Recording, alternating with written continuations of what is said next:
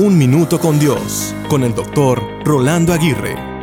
Estás en la luna es la frase que se usa para describir a una persona que por el momento se encuentra desconcentrada, despistada o desubicada. Muchas veces esta expresión se usa para describir a alguien que está enamorado y que constantemente está pensando en su amado. Sin embargo, la falta de concentración y enfoque se han convertido en uno de los problemas actuales más comunes que afectan a muchas personas hoy en día. Las estadísticas arrojan que entre un 4 y 5% de los niños en los Estados Unidos sufren de trastorno de déficit de atención e hiperactividad. Las principales características son la falta de atención, hiperactividad e impulsividad. Pero ¿qué pasa con aquellas personas que aunque crecen siguen sufriendo de este trastorno? Se comenta que muchos de los problemas relacionales, laborales y aún espirituales en los adultos es porque no se les trató con su trastorno de déficit de atención. Hasta cierto punto todos hemos sufrido de un déficit de atención espiritual. Muchas veces Dios nos envía mensajes muy claros a los cuales hacemos caso omiso o decidimos ignorar.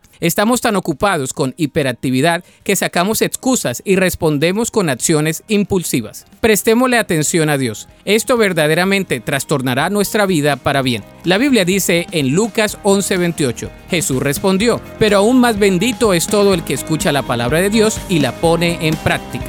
Para escuchar episodios anteriores, visita unminutocondios.org.